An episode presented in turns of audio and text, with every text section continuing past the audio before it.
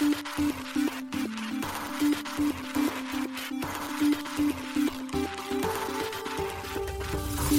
しい経済ニュース。この番組では現当社のメディア新しい経済が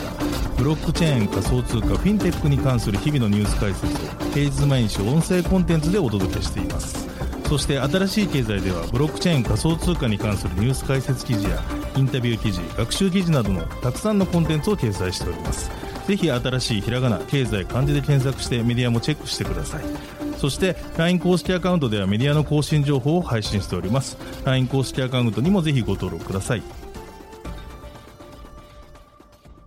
現当社新しい経済編集部の大塚です。高橋です。はい本日は10月の3日火曜日です。今日のニュースいきましょう。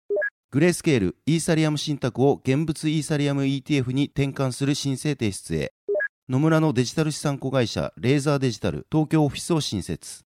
UBS イーサリアム活用のトークン化ファンドの試験運用を開始。ブラジル政府ブロックチェーンベースのデジタル ID をすべての州に拡大目指す。ケニア政府の特別調査委員会ワールドコインの事業停止を求める。米コインベースシンガポールで大手決済機関ライセンス取得。チケミー NFT チケット転売の制御技術で特許取得。銀行と豆腐 NFT 運営会社が協業開始。現物召喚型 NFT のセカンダリマーケットプレイス提供に向け。一つ目のニュースは、グレースケールイーサリアム信託を現物イーサリアム ETF に転換する申請提出へというニュースです。暗号資産運用会社グレースケールが株式などの電子取引所 NYSE アーカーと協力し、イーサリアム投資信託のグレースケールイーサリアムトラストを現物イーサリアム上場投資信託 ETF に転換するためのフォーム 19B4 を米証券取引委員会 SEC に提出しました。グレースケールが10月2日発表しています。グレースケールによると、この申請は SEC が初のイーサリアム先物 ETF を承認したことを受けて行われたといいます。SEC が暗号資産運用会社バルキリーインベストメントによるイーサリアム先物 ETF を承認したことは、FOX ビジネスが9月28日報じています。この ETF はバルキリーがすでに運用しているビットコインの先物に投資するバルキリービットコインストラテジー ETF にイーサリアムの先物への投資が加えられたものでした。グレースケールの CEO であるマイケル・ソネンシャイン氏は、イーサリアムを ETF に転換し、商品進化の自然な次のステップに進もうとしている今、私たちはイーサリアムを米国の規制の枠内にさらに引き込む重要な瞬間だと認識しているとコメントしています。グレースケールは2021年10月、同社の投資信託であるグレースケールビットコイントラストを現物ビットコイン ETF に転換する申請も行っています。またグレースケールは今年6月、SEC が恣意的に現物ビットコイン ETF の承認拒否を続けているとし、ワシントン DC の連邦控訴裁判所へ訴えていました。ワシントン DC の連邦控訴裁判所は8月29日、SEC に対し承認拒否を取り消すよう命じています。グレースケールは同社のすべての信託商品を ETF へ転換させることに引き続き尽力すると伝えています。続いてのニュースは、 Laser Digital が東京オフィスを新設というニュースです。野村ホールディングスのデジタルアセット子会社である Laser Digital Holdings が東京オフィスとなる新会社、 Laser Digital Japan の設立を12月2日に発表しました。 Laser Digital Holdings はスイスを拠点にデジタルアセットのセカンダリートレーディング、ベンチャーキャピタル、投資商品の3分野に注力する企業です。昨年9月に設立されています。新会社においては、 Laser Digital Holdings のトレーディングビジネスをサポートするということで、事業内容はグループ企業向けのオペレーションサービスの提供、デジタルアセットに関連するビジネスの開発と調査及び関連業務となっています。資本金は1億円です。続いてのニュースは UBS がトークン化ファンドの試験運用を開始というニュースです。大手資産運用会社 UBS アセットマネジメントが変動資本会社 VCC によるトークン化されたファンドにおいて初の試験運用を開始したことを10月2日に発表しました。VCC は投資ファンド向けの会社形態の一つであり、資本の柔軟な活用や構造の自由度の高さ、様々な種類のファンドに適用可能であること等が主な特徴として挙げられています。今回試験運用を開始したトークン化ファンドは UBS アセットマネジメントのトークン化サービス UBS トーカナイズによりトークン化を行っているといいます。また、イーサリアムのパブリックブロックチェーンが活用されているとのことで、ファンドの加入や償還のテストを行っていくということです。なお、発表によるとこのファンドは、シンガポール金融管理局が主導する業界共同イニシアチブ、プロジェクトガーディアンの一環として、様々な現実世界の資産をオンチェーンに持ち込むために設計されたより範囲の広い VCC の一部ということです。なお、プロジェクトガーディアンは、シンガポール金融管理局が昨年5月より推進するプロジェクトです。ホールセールの資金調達市場の効率化と流動性向上を目的としたトークン化証券預金の機関投資家間での取引可能性などを検討しています。日本の金融庁もオブザーバーとして同プロジェクトに参加をしています。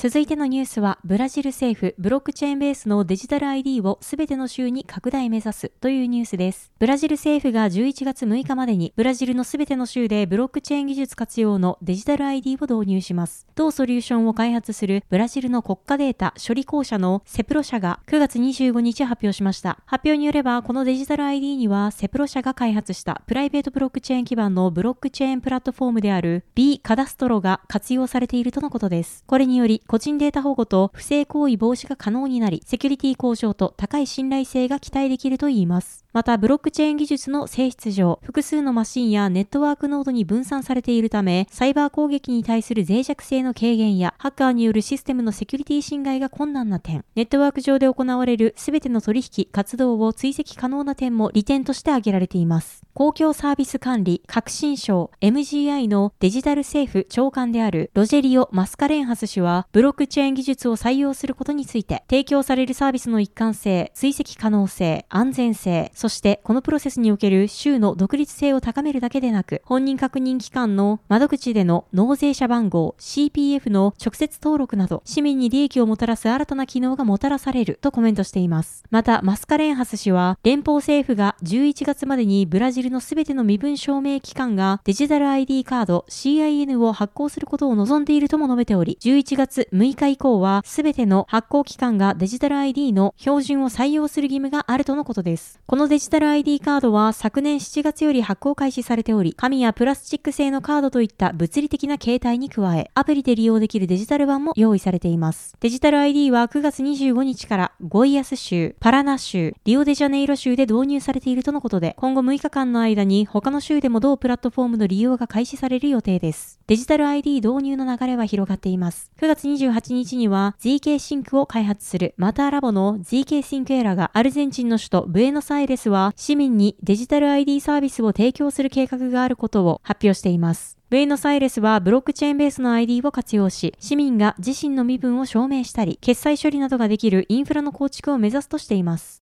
続いてのニュースは、ケニア政府の特別調査委員会、ワールドコインの事業停止を求めるというニュースです。暗号資産プロジェクトワールドコインの活動を調査しているケニア政府の合同特別調査委員会が規制当局に対し、ケニアでのワールドコインの事業停止を勧告しています。ケニア議会が9月30日に発表した報告書にて明らかとなりました。ケニア政府は8月2日、政府機関が公共の安全に対する潜在的なリスクを評価する機関を設けるため、ワールドコインのケニア国内での活動を一時停止したと発表。その後、ケニアデータ保護局は、プロジェクトに関して多くの正当な規制上の懸念が見つかったとの声明を出していました。また、ケニアでワールドコインの活動を調査する合同特別調査委員会が結成されたことは、現地紙により8月21日報じられていました。今回提出された報告書によれば、ワールドコインは5月に出された停止命令を無視し、ケニア居住者の個人情報収集を続け、その中には未成年の情報も含まれる恐れがあると指摘されています。特別委員会は規制当局であるケニア通信省に対し、ワールドコイン関連会社である Tools for Humanity と Tools for Humanity ドイツによるワールドコインの暗号資産プラットフォームを無効にすべきであり、関連ウェブサイトの IP アドレスをブラックリストに載せることも含め無効にするべきとの意見を報告書にて述べています。また暗号資産と暗号資産サービスプロバイダーを規制する法的枠組みができるまで、両者のケニアにおける物理的な存在を差し止めることも特別委員会は求めています。ケニア現地メディアは8月7日、ケニア警察がワールドコインのナイロビ倉庫を強制捜査したことを報道。ケニア警察がワールドールドコインの倉庫から書類や機械を押収し、分析のためワールドコインのデータを刑事捜査局本部に持ち込んだ様子が伝えられていました。なお、押収した機械にはケニア人の機密情報が保存されていると思われると報じられています。また、ワールドコインの情報収集については、ケニア以外の国々の規制当局からも調査対象となっています。7月25日には、英国のデータ規制機関の情報コミッショナーズオフィス ICO がワールドコインを調査すると発表。7月28日には、フランスのデータ保護機関 CNIL がワールドコインのデータ収集の合法性を疑わしいとして調査していることが各報道機関によって報じられました。なお、同調査はドイツのバイエルン州のプライバシー規制当局局が監督権を持つといいます。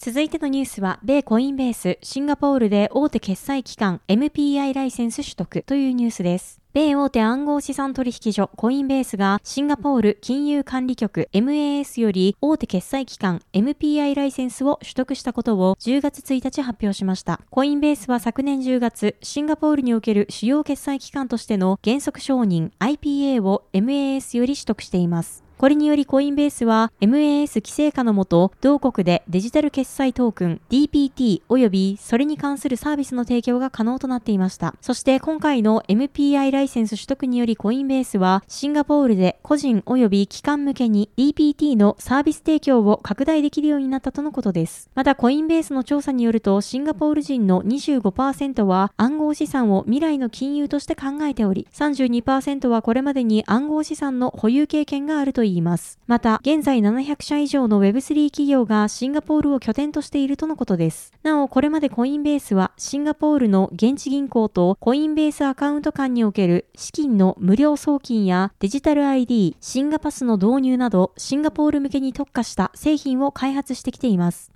続いてのニュースは、チケミーが NFT 分野で特許取得というニュースです。チケミーが NFT チケットの転売を制御する技術を発明し、特許取得したことを10月2日に発表しました。この特許では特定の NFT チケットの転売許可の状態と転売不許可の状態を切り替えるための技術が新たな発明として認定されたということです。なお、チケミー提供のチケミーは音楽ライブ、演劇、スポーツ観戦などのチケットを自由に売り買いできる NFT チケットの発行プラットフォームです。チケミーのユーザー間で売り買いされたチケットの売り上げの一部は一時販売者に還元され、悪質な転売を防止することが可能だといいます。なお、同プラットフォームでは、ポリゴン POS のブロックチェーンが採用されています。発表によると、特許技術により NFT チケットの転送転売をコントロールすることで、急な予定変更によっていけなくなったイベントのチケットの転売は許可しつつ、ダフ屋や転売ヤーによる買い占めなどの転売のみ禁止するなど、利便性と健全さを兼ね揃えた自由度の高いチケット市場の設計が可能になったということです。NFT チケットにより自由なチケットの流通が可能になる反面、その制御が困難だという課題が残っていたとのことです。また、この特許技術は、現実の商品にも紐づいた NFT NFT を商品の引換券として発行する場合、チケットが商品の引換前後どちらなのかをブロックチェーン上で検証できるため、現物召喚型 NFT のスタンダード規格として活用可能ということです。チケミーで取得したチケットは、イベント入場前は健全な二次流通が可能となりますが、イベント入場後は個人のアカウントと紐づき、転送ができなくなるといいます。そのため、入場後のチケットはコレクションとなり、またそのイベントへ参加した証明書 SBT としての機能も果たせるとのことです。そしてこの機能により、アカウントに紐づいた NFT チケットのトークングラフが作成でき、次世代のマーケティング手法としても期待できると説明がされています。なお、チケミーは今年7月、自社の倉庫に預かった商品を代理で出品し、チケミー内で販売するサービス、チケミーストレージの実証実験を開始しています。